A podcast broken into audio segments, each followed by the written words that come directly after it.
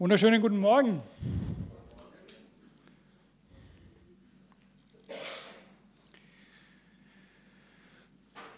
Schön, dass du da bist.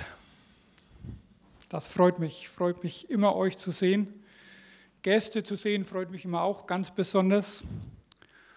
Und ich bedanke mich schon mal im Voraus fürs Zuhören. Auch nicht selbstverständlich, dass ihr euch die Zeit nehmt und Wort Gottes hören wollt was es ja ist, als solches sollte man es auch nehmen, sollte man versuchen zu nehmen und eine Haltung, eine Herzenshaltung haben, die sagt, Herr, hier bin ich, rede du zu mir heute Morgen. Und dann wird er das auch machen und das macht er dann auch unabhängig von dem, der da oder der Person, die da vorne steht. Gott ist mächtig genug zu sprechen zu uns. Halleluja. Gut, ich habe die Predigt überschrieben mit der Frage, warum Jesus? Und zurzeit beschäftigen mich eh so grundlegende Sachen aus dem Wort Gottes. Zum Beispiel auch, warum Gemeinde? Warum Taufe? Warum Geistestaufe? Solche Themen beschäftigen mich, werdet ihr die nächsten, die nächsten Predigten dann mitkriegen. Aber heute ganz fundamentalistisch, warum Jesus? Um die Frage adäquat beantworten zu können, müssen wir natürlich die Bibel, das Wort Gottes, zu Rate ziehen, müssen da hineinschauen. Und das wird man im Anschluss auch gleich tun. Wir haben ja gerade Weihnachten hinter uns gebracht, Gott sei Dank. Wir durften die Geburt Jesu feiern. 2024 Jahre oder ein paar mehr, ein paar weniger, so ganz genau ist das nicht klar, aber darin bewegt sich's. Und Jesus wurde Mensch, kam auf diese Erde, das haben wir gefeiert. Und es dauert nicht lange, wir haben heuer ein Schaltjahr und Ostern gefällt mir ja nicht immer so, für mich ist das das Auferstehungsfest. Aber es geht diesmal ganz schnell, gleich Ende März feiern wir das dann. Dauert gar nicht mehr lange und die Zeit ist sowieso schnell geworden, finde ich. Rast irgendwie die, die Tage, die Wochen gehen so dahin und wir sind schon wieder Mitte Januar. Ja, und der Frühling steht vor der Tür oder noch nicht ganz. Aber bald hoffe ich. Bin kein Winterfreak. Ich brauche die Wärme. okay, aber wisst ihr, das beschäftigt mich sowieso zwischenrein immer wieder mal, was gerade in dieser Phase auch unsere Gesellschaft, in dieser unruhigen Zeit, in dieser hektischen Zeit, in dieser aufgewühlten Zeit, egal ob man in die Politik schaut oder sonst in die Wirtschaft schaut, vieles ist in Bewegung. Die Gesellschaft verändert sich. Es kommen viele Menschen in unser Land, die einen anderen Background haben, da ist vieles in Bewegung. Aber mich interessiert auch immer wieder, was wir Deutschen denken. So als Volk. Und da gibt es ja zum Glück immer wieder mal irgendwelche Meinungsforschungsinstitute, die da mal nachhaken. Und ich habe da eine mir angeschaut von IDEA, also die hat IDEA in Auftrag gegeben, was die Menschen so über Jesus und über die Auferstehung denken. Wie viel ist da noch an Substanz im christlichen Abendland? Und nicht mal mehr jeder fünfte Deutsche stimmt dem zu, einfach nur mal zuzustimmen, einfach mal zu sagen, ja, das ist so, dass Jesus tatsächlich von den Toten auferstanden ist.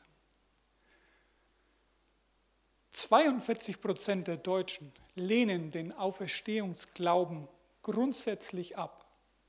Das sagt was aus über unser Land, ihr Lieben. 28 Prozent sagen, pff, weiß ich nicht, keine Ahnung. Und 11 Prozent machen gar keine Aussage mehr. Am meisten Zustimmung, dass Jesus leibhaftig auferstanden ist, kommt von den Freikirchen. Sollte ja auch so sein. Aber ich habe gedacht, das kann doch nicht stimmen. Die Zahl, die da genannt wird, die Idee da hat abfragen lassen, kann doch nicht repräsentativ sein, aber tatsächlich, also Freikirchen jetzt im Allgemeinen, Sie sagen, oder die Menschen, die Sie da repräsentativ befragt haben, man kommt nur noch auf 55 Prozent. Und ich sage, hä? stimmt das? Kann das sein, dass hier Zweifel sind unter dem Volk Gottes, dass das, was in der Bibel steht, dass das so geschehen ist, wie es aufgeschrieben ist? Und ich habe gedacht, eigentlich auch, egal ob es 55, 75, 95 Prozent sind, ist alles zu wenig, ihr Lieben. Und ich weiß nicht, wo du da stehst. Ich glaube doch, dass du bei den 100 Prozent bist, dass du das eins zu eins annehmen kannst, was in der Bibel steht. Dass du mit Paulus sagen kannst, ich glaube allem, was geschrieben steht. Uneingeschränkt. Paulus hat nicht gesagt, ich verstehe alles, was da steht. Hat er nicht gesagt. Er hat auch nicht gesagt, ich kann euch alles erklären, was geschrieben steht. Ich kann nicht alles nachvollziehen, aber ich glaube allem, was geschrieben steht. Vom ersten Buch Mose, Schöpfungsbericht, bis zum letzten Punkt in der Offenbarung hinein. Und da ist manches, wo mir so viele Fragen aufwerfen, wo ich sage, Herr, wie, warum, wieso, wie meinst du das? Aber ich glaube es, dass es so ist, dass es so geschehen ist, dass Jesus leibhaftig auferstanden ist, dass er Mensch wurde, ganz Mensch und ganz Gott. Ihr Lieben, das ist so so grundlegend, so eine wichtige Grundlage für uns. Auf der müssen wir stehen, wie auf vielen anderen, die wir in der Bibel finden, auch. An dieser Wahrheit entscheidet sich für uns Menschen der Aufenthaltsort nach dem Leben hier auf dieser Erde. Himmel oder Hölle steht und fällt mit der Auferstehung Jesus, sagt die Bibel. Wenn der nicht auferstanden ist, sind wir alle noch in unseren Sünden, sagt die Bibel. Alle. Ist unser Glaube nichtig. Weshalb ist dem so? Weshalb ist das so wichtig? Warum musste der Schöpfer Gott als Mensch zu uns kommen? Warum musste er unser Leben leben und grausam am Kreuz sterben? Warum, Jesus? Warum hast du das gemacht? Und ich will mit uns mal wieder ein wenig tiefer graben und diese, dieses Fundament mal wieder freilegen, wo es vielleicht nötig ist beim einen oder anderen. Oder euch an die Hand geben, das auch wieder zu argumentieren, zu verargumentieren mit euren Freunden, Bekannten, Familien, Nachbarn, wo auch immer. Denn ganz vorne oder ziemlich weit vorne in der Menschheitsgeschichte ist etwas geschehen, das hat gewaltige Auswirkungen bis heute. Die größte Katastrophe in der Menschheitsgeschichte ist ganz am Anfang passiert. Es war nicht der Untergang der Titanic oder die Weltkriege oder sonst irgendetwas ganz Schreckliches und da ist viel Schreckliches in der Zwischenzeit passiert und passiert auch gerade. Die größte Katastrophe ist ziemlich am Anfang geschehen, ihr Lieben. Im ersten Buch Mose, Kapitel 2, Abvers 15, lese ich uns ein paar Verse. Abvers 15. Ich lese aus der Hoffnung für alle. Gott der Herr brachte den Menschen in den Garten von Eden. Er gab ihm die Aufgabe, den Garten zu bearbeiten und ihn zu bewahren. Da wirft sich bei mir schon die erste Frage auf, was gab es denn da zu arbeiten? Unkraut gab es noch keins. Das Ding war super klimatisiert. Die waren ja nackt alle zwei, haben nicht übermäßig geschwitzt, nehme ich an, gefroren auch nicht. Gott hat es passend gemacht für die. Der Garten Eden muss wir sagen ja immer, paradiesische Zustände waren da, im wahrsten Sinne des Wortes. Ja? Also dort war es ideal. Ich denke mir halt, die mussten die Früchte noch von den Bäumen pflücken und essen. Ja, und natürlich bewahren, sie sollten aufpassen, dass da nichts reinkommt, was da nicht hingehört. Da ist es ja dann auch schon gescheitert. Kurz später. Und Gott schärfte ihnen dann ein, von allen Bäumen im Garten darfst du essen von allen. Nur nicht von dem Baum, der dich gut und böse erkennen lässt. Sobald du davon isst, musst du sterben. Hat er ihnen gesagt, hat es ihnen eingeschärft. Ein Kapitel weiter hinten geht das dann los. 1. Mose 3, Abvers 1. Die Schlange war listiger als alle anderen Tiere, die Gott der Herr gemacht hatte. Hat Gott wirklich gesagt, dass ihr von keinem Baum die Früchte essen dürft? fragte sie die Frau. Natürlich dürfen wir, antwortete die Frau. Nur von dem Baum in der Mitte des Gartens nicht. Also die war informiert. Die wusste, was Sache ist, die Eva. Ja? Die wusste, was sie machen durfte und was nicht. Gott hat gesagt, esst nicht von seinen Früchten, ja berührt sie nicht einmal, sonst müsst ihr sterben. Die Folge war ihr bekannt. Jetzt kommt die Schlange, der Teufel in Form dieser Schlange und sagt, Unsinn, ach Quatsch, ihr werdet nicht sterben, widersprach die Schlange. Aber Gott weiß, wenn ihr davon esst, werden eure Augen geöffnet. Ihr werdet sein wie Gott und wissen, was gut und böse ist. Sie stellt Gottes Wort in Frage. Der Teufel stellt Gottes Wort in Frage und das macht er heute noch. Das ist so sein erstes Ziel, wenn er irgendwo an uns herantritt. Hat Gott das wirklich so gesagt? Irgendwelche Halbwahrheiten, irgendwelche Sachen, das kann er doch nicht so gemeint haben. Und bei dir ist das anders. Das darfst du nicht so eng sehen. Brauchst du nicht. Darfst du so machen, wie du willst. Bist doch frei. Wie auch immer. Und dann macht die Frau den ersten Fehler. Die Frau schaute den Baum an. Und mit den Augen fängt Sünde ganz oft an, ihr Leben.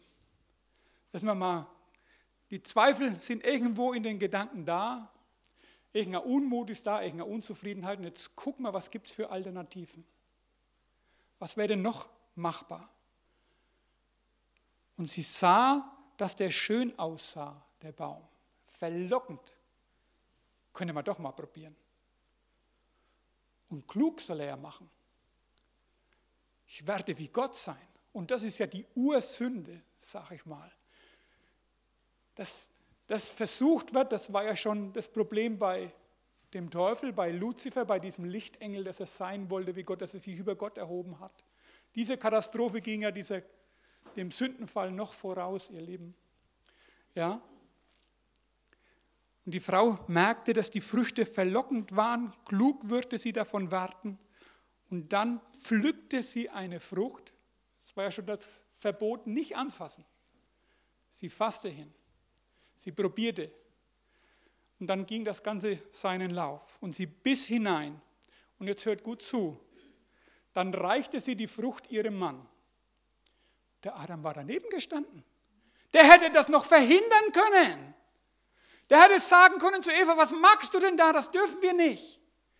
Und selbst vielleicht so meine Gedanken, allzu menschlich vielleicht gedacht, als sie hineingebissen hatte, reingebissen hatte, hätte er das Ding aus der Hand schlagen können und hat gesagt, komm, wir gehen schnell zu Gott und gucken mal, wie wir das wieder in Ordnung bringen. Nein, hat er nicht gemacht. Was hat er gemacht? Er aß auch davon. Und ihr Lieben, aus diesem Ungehorsam des ersten Menschenehepaars, Menschenehe, Menschenpaars folgt daraus, dass wir Jesus brauchen. Alle. Adam und Eva starben tatsächlich an diesem Tag. Sie starben. Sie starben einen dreifachen Tod. Sie fielen nicht sofort tot um. Das können wir nachlesen. Denn der erste Tod war und ist ein geistlicher Tod. Der Geist, den Gott in den Menschen hineingegeben hat, der uns den Menschen möglich macht, mit Gott in Verbindung zu treten, der starb. Der starb an diesem Tag. Und Gott ist Geist. Und wer mit Gott in Verbindung treten will, das funktioniert nur über den Geist, den er in uns hineingegeben hat, wenn er lebendig ist. Wenn er von neuem geboren worden ist, von oben herab, von Gott her. Dieser erste Tod verursacht die Trennung zu Gott hin. Ist nicht mehr möglich. Die Beziehung zu Gott war durch die Sünde nicht mehr möglich. Ihr Lieben, ein sündiger Mensch kann in Gottes Gegenwart nicht überleben. Gott ist absolut heilig. Heiligkeit und Sünde geht nicht zusammen. Unmöglich. Und das ist jetzt nicht aus, weil Gott irgendwie das mutwillig gemacht hat. Er musste sich trennen von Adam und Eva, sonst wären sie gestorben. Sofort auch körperlich. Er musste sie aus dem Garten hinausschicken. Er konnte auch nicht alle beiden Augen zudrücken und sagen, ja okay, jetzt haben sie zwar Scheiß gebaut, aber holen wir sie halt in den Himmel. Egal wie es ist. Wisst ihr, was passiert wäre? Die Sünde hätte auch den Himmel kaputt gemacht. Und das musste Gott verhindern.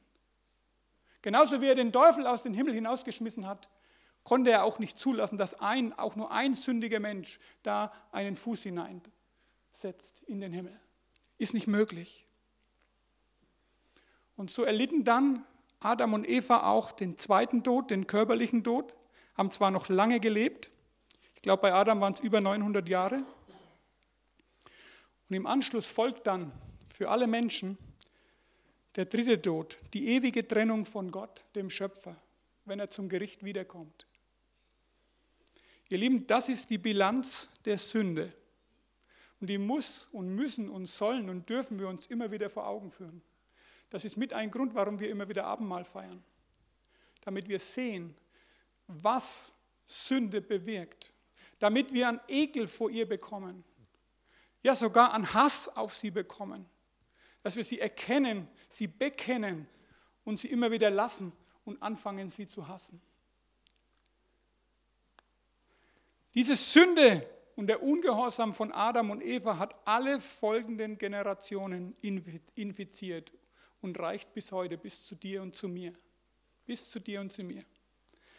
Ihr Lieben, an der Sünde geht die ganze Welt kaputt. Ich denke, das ist nicht zu bestreiten. Schaut euch um. Schaut euch um und hört in euch hinein, was in euren Gedanken manchmal abgeht. Wenn es nicht so läuft, wie es sein soll. Wenn das Gegenüber nicht so funktioniert, wenn der Olaf Scholz nicht das macht, was wir uns vorstellen. Was für Gedanken können da aufsteigen in uns, oder Simon? Bei den Bauern gerade. Ja, ist so. Da kann man nicht damit einverstanden sein an manchen Stellen, das stimmt. Aber es kommt darauf an, wie ich dagegen vorgehe.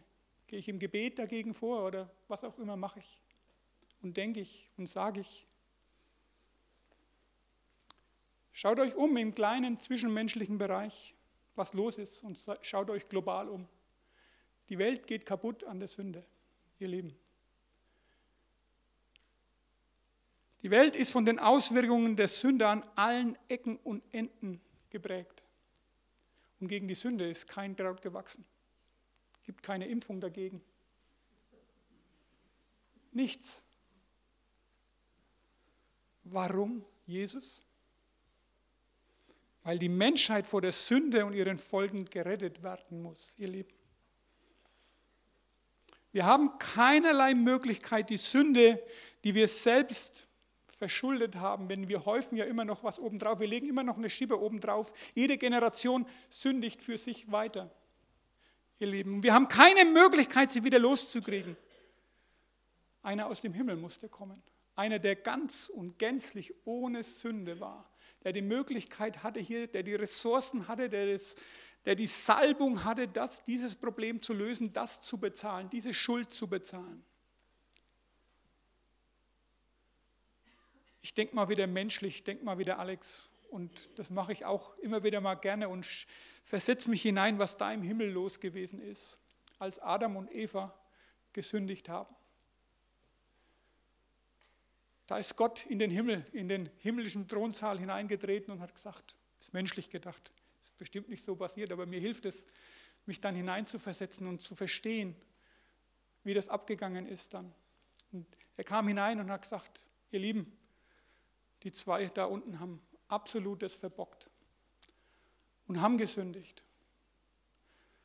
Und ich muss sie aus dem Garten Eden vertreiben. Ich, wir können keine Gemeinschaft mehr mit ihnen haben. Und es gibt nur eine Möglichkeit, dass wir dieses Problem lösen. Einer von uns muss zu ihnen gehen und muss diese Schuld, die dadurch entstanden ist, bezahlen. Der Himmel war baff und wahrscheinlich haben sich die Engel angeschaut, äh, meint er jetzt mich, soll ich gehen? Oder vielleicht hat er Michael den Gabriel angeschaut, ich weiß es nicht. Und sie haben gemerkt, das schaffe ich nicht, das kann ich nicht, das kriege ich nicht hin. Und dann hat sich einer gemeldet. Jesus hat sich gemeldet und hat gesagt, ich gehe. Vater, ich gehe. Ich liebe die Menschen so sehr, dass ich diesen Preis bezahlen werde. Ich kann das. Ich habe die Fähigkeit dazu. Und wenn es sein muss, gehe ich ganz, ganz hinunter. Ich werde als Baby auf die Welt gehen. In die Zeit, wo du festsetzt, gehe ich hinein. Wenn es sein muss, gehe ich in den Stall, in diese Kälte hinein. Und wenn sie mich nicht annehmen werden, macht auch nichts. Ich gehe da trotzdem durch. Ich ertrage es, wenn sie mich anspucken, wenn sie mir die Barthaare ausreißen, wenn sie meine Haut mit der Peitsche zerreißen. Ich lasse es geschehen. Ich gehe ans Kreuz, wenn du das willst, Vater, und werde dort mit meinem Blut bezahlen für die Sünde der ganzen Menschheit. Ich halte das aus. Ich weiß, das wird nicht einfach, aber ich mache es, weil ich sie liebe. Ich will, dass sie wieder zu uns kommen können in den Himmel. Ich will, dass sie die Ewigkeit mit uns hier verbringen dürfen und können. Ich mache das. Und die Engel, der ganze Himmel war außer sich. Ihr Lieben, wir brauchen einen Retter, einen Erlöser, einen Christus.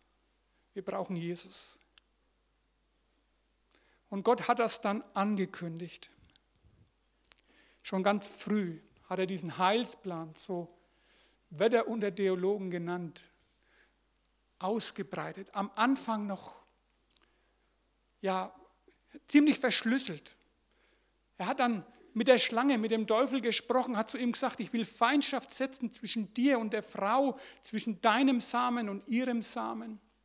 Er, der Nachkomme der Frau, Jesus, es war noch verschlüsselt, total.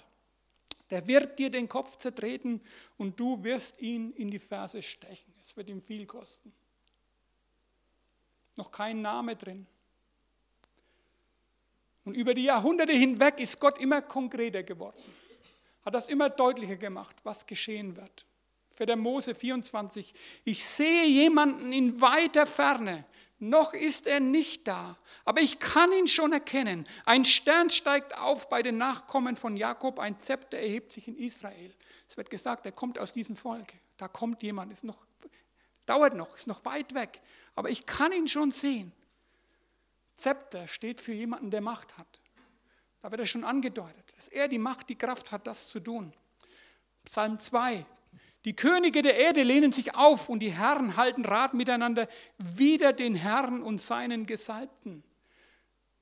Hier wird gesagt, da kommt einer, der ist genau für diese Aufgabe gesalbt, sprich befähigt, das zu machen. Nur dieser eine kann das. Kundtun will ich den Ratschluss des Herrn. Er hat zu mir gesagt, du bist mein Sohn. Heute habe ich dich gezeugt. Hier wird angedeutet, dass er der Sohn Gottes ist. Psalm 118. Der Stein, den die Bauleute verworfen haben, ist zum Eckstein geworden. Hier wird deutlich, wie das geschehen wird, lange, lange im Voraus, dass die religiösen Leute seiner Zeit, die es eigentlich besser wissen müssten und es bis heute so geblieben, dass die ihn verworfen haben, dass die nicht klargekommen sind mit ihm und mit seinem Auftrag. Und es wird deutlich, hier ist einer, der ist der Eckstein, Eckstein, der Grundstein, der Basisstein. Auf den, wenn du dich stellst, dann kannst du dein Glaubenshaus, dein Lebenshaus drauf bauen, da wirst du nicht wanken.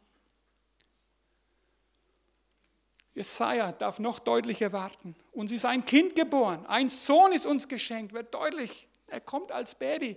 Er wird die Herrschaft übernehmen. Man nennt ihn wundersamer Ratgeber, starker Gott, ewiger Vater, Friedensfürst. All das vereint Jesus in sich. Er zeigt uns den Vater, er zeigt, wie der Vater ist. Er ist der starke Gott, er ist ein wunderbarer Ratgeber, er ist die Weisheit in Person und er schenkt übernatürlichen Frieden, egal wo du stehst und wo du durch musst.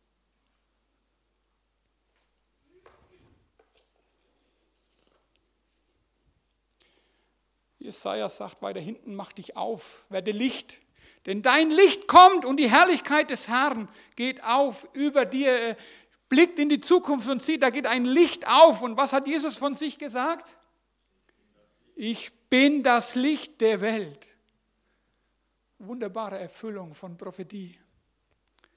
Dann wird gesagt, wo er zur Welt kommt, Bethlehem im Gebiet der Sibbe Ephrats. Da sagt der Herr, du bist zwar die kleinste der Städte Judas, doch aus dir kommt der Mann, der das Volk Israel in meinem Namen führen wird. Sein Ursprung, er schaut jetzt rückwärts, liegt ganz weit zurück. In fernster Vergangenheit. Er darf, er darf sehen, dass da der schon ganz, ganz lange angekündigt ist. Und ihr seht, Gott wird ganz konkret. Viele, viele Ankündigungen durch die Propheten. Und als letztes kommt ein Engel zu einer Jungfrau namens Maria und sagt ihr, und das ist das letzte, hier wird der Bogen gespannt ins Neue Testament hinein. Er sagt zu ihr, siehe, du wirst schwanger werden und einen Sohn gebären, den sollst du den Namen Jesus geben. Gott mit uns.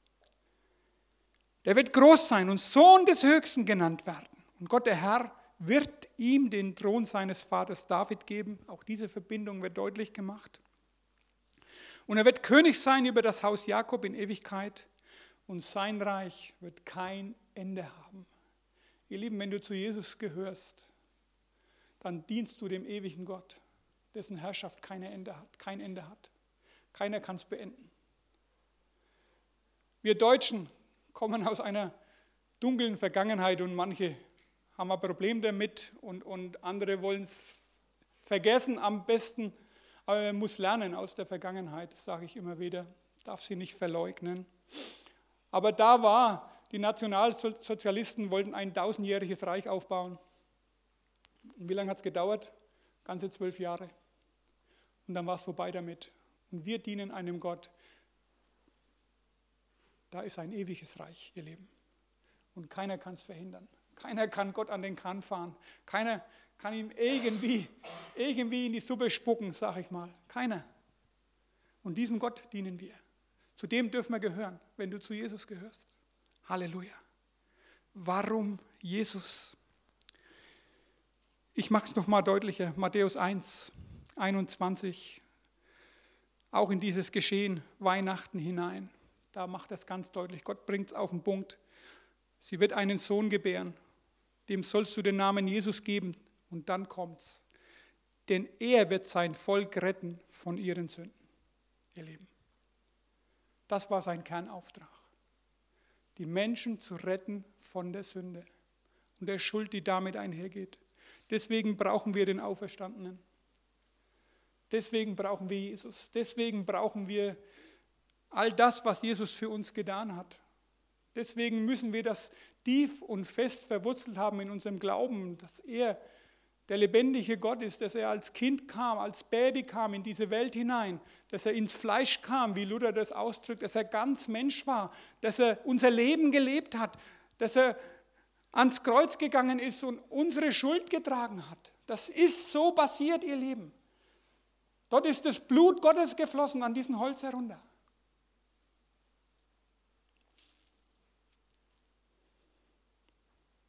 Wenn er nicht auferstanden ist, ich wiederhole es nochmal, Paulus hat es an die Korinther geschrieben, schon die hatten damals nicht lange, nachdem Jesus weg war, leibhaftig in den Himmel gefahren ist, hatten die schon Probleme damit und er muss ihnen sagen, ist Christus aber nicht auferstanden, so ist euer Glaube nichtig, so seid ihr noch in euren Sünden. Daran steht, daran hängt alles und damit steht und fällt alles. Wir brauchen einen Retter, wir brauchen Jesus Christus. Jesus ist der Einzige, der von sich sagen kann, dass er der Weg ist, die Wahrheit ist und das Leben ist. Und niemand kommt zum Vater, niemand kann den Himmel buchen ohne Jesus. Das geht nicht. Du musst dein Ticket bei ihm buchen in den Himmel hinein. Da kriegst du einen gültigen Ausweis, eine Fahrkarte, wie auch immer, was für ein Bild, das du da benutzen willst, ja. Und dann geht das weiter hinein in die Urchristenheit. Gleich die ersten Christen haben das festgemacht, haben das erkannt und Petrus predigt seine erste Predigt und die war wirklich einfach gestrickt und so sollte es auch sein, glaube ich, aber voller Kraft, erfüllt vom Heiligen Geist, sagt er den Menschen, die dazugehört haben, die sich gefragt haben, na was müssen wir denn jetzt machen, was, was ist denn jetzt los? Dann sagt er zu ihnen, lasst euch retten vor dem Gericht Gottes. Das über diese verdorbene Generation hereinbrechen wird. Ihr Lieben, wenn Jesus das zweite Mal wiederkommt und seinen Fuß auf diese Erde setzt, dann kommt er zum Gericht. Dann ist es aber zu spät, wenn wer sich bis dahin nicht entschieden hat. Ja? Die Bibel sagt uns, dass wir alle in die Irre gehen und auf ewig verloren sind ohne den Retter Jesus Christus. Jesaja hat das über 700 Jahre vorher, bevor Jesus kam, aufgeschrieben. Wir irrten alle umher wie Schafe, die sich verlaufen haben. Jeder ging seinen eigenen Weg. Und das ist doch bezeichnend für unsere Generation genauso wieder. Die Menschen wollen auf ihre Fasson wenn sie überhaupt noch selig werden wollen, selig werden. Wollen selber entscheiden, wie sie ihren Glauben zu leben haben, wen sie nachfolgen, wo sie hören, wo sie nicht hören, was sie machen, wie sie mit ihren Ressourcen umgehen, mit ihrer Zeit umgehen. Alles selbstbestimmt. Wie Adam und Eva. Ich will entscheiden, ob ich die Frucht von dem Baum nehme oder nicht. Hast du mir nicht zu sagen, Gott. Und wenn ich noch davon klug werde, na dann erst recht und haben sich eingehandelt, was wir bis heute auslöffeln. Auslöffeln in dem Sinn, dass wir da drin stecken. Ausgelöffelt hat es in letzter Instanz Jesus, Gott sei Dank, ihr Leben. Ja? Wir warten. Gut.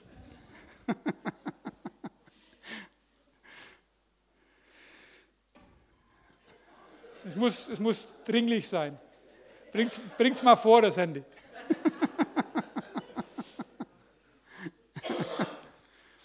Ihr Lieben, Gott sei Dank steht da im zweiten Absatz des Verses hier, Vers 6, der Herr aber lud all unsere Schuld auf ihn, auf Jesus. Wir müssen uns eingestehen, vielleicht immer wieder neu und auch heute neu, dass alle unsere Bemühungen, uns fürs Reich Gottes, für den Himmel annehmbar zu machen, in welcher Form auch immer, die greifen zu kurz, Leute. Es reicht nicht. Es reicht niemals, nicht mal ansatzweise. Wir schaffen es nicht, es ist unmöglich, nicht durch Wissenschaft, nicht durch Philosophie, nicht durch Religion, nicht durch gute Werke und ein anständiges Leben. Wenn es um die Gerechtigkeit vor Gott geht, wenn es darum geht, in den Himmel zu kommen, reicht nur Jesus. Nichts und niemand anderes rettet. Nur das Blut Jesu hat die Kraft, Sünde wegzuwaschen, Sünde wegzunehmen, frei zu sprechen von dieser Schuld, die damit einhergeht. Warum Gott das so gemacht hat, warum er verfügt hat, dass es Blut braucht von Jesus Christus, vom Sohn Gottes, ich weiß es nicht. Aber er hat so verfügt. Das ist die Medizin, die gegen diese Krankheit hilft, wenn man dieses Bild benutzen will. Das Einzige, was Sünde bekämpft und wegnimmt, ist das Blut Jesu. Wir haben es heute gesungen. Es ist Kraft in dem Blut. Das ist so wahr. Es ist Kraft in dem Blut.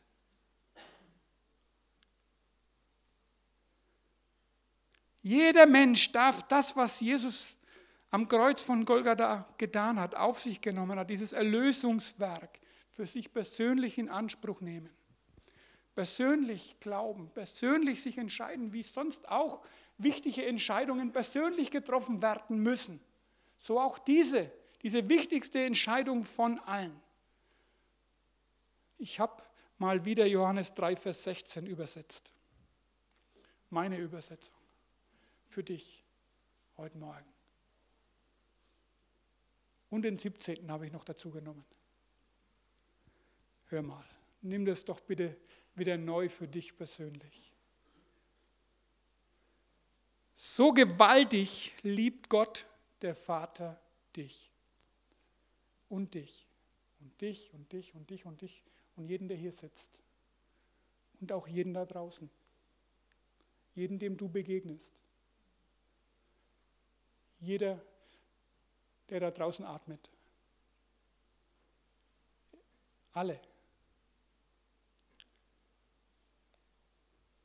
So groß ist seine Liebe für dich, dass er seinen Sohn Jesus für deine Sünde und deine Schuld hat bezahlen lassen. Er hätte sagen können, so, jetzt schau mal, wie du klarkommst. Er hat gesagt, nein. Jesus, bezahl du bitte. bezahl du die Rechnung. Und er hat es gemacht. Und warum hat er das gemacht? Er hat Jesus bezahlen lassen, damit er dich nicht bestrafen muss. Denn der Lohn der Sünde ist immer noch der Tod. Der ewige Tod, ewig getrennt von Gott, ewig in der Hölle und dann in den Feuersee. Ewig in dem Ort, an dem Ort, der so schrecklich sein muss, so schlimm sein muss, den hat er nur gemacht für den Teufel und seine Engel, Dämonen. Nur für ihn ist dieser Ort gemacht. Und er ist so schrecklich, dieser Ort, dass Jesus alles dran setzt, dass kein Mensch dahin kommt. Kein Mensch dahin muss. Und wenn du das glaubst, an Jesus glaubst und was er für dich getan hat, dann wirst du nicht verloren gehen, sondern bist gerettet und hast den Himmel gebucht. Halleluja. Und jetzt der 17. Vers. Der wird ja manchmal nicht mit zitiert, ich finde ihn so schön. Jesus ist nicht gekommen, um dich zu verurteilen. Nein, er ist einzig und alleine gekommen, um dich zu retten. Halleluja. Ihr Lieben, darum Jesus. Amen. Darum Jesus. Ich möchte zum Abschluss noch beten und ich hoffe, die Botschaft heute Morgen hat euch selber motiviert und Simon hat eingangs gesagt, es ist gut dankbar zu sein. Und genau das wünsche ich mir auch. Bewegt vielleicht und hoffentlich eine tiefe Dankbarkeit über deine Errettung, wenn du errettet bist, wenn du Jesus schon angenommen hast. Es war alles andere als leicht für Gott. Es hat ihn alles gekostet, wirklich alles, wirklich alles. Und er hat es gemacht für dich, damit du hier sitzen kannst und sagen kannst, ich bin Himmelsbürger meine Sünde und Schuld ist vergeben. Der Schuldbrief, der gegen mich war, der hängt am Kreuz von Golgatha. Halleluja. Bitte schön, wir haben noch ein Abschlusslied.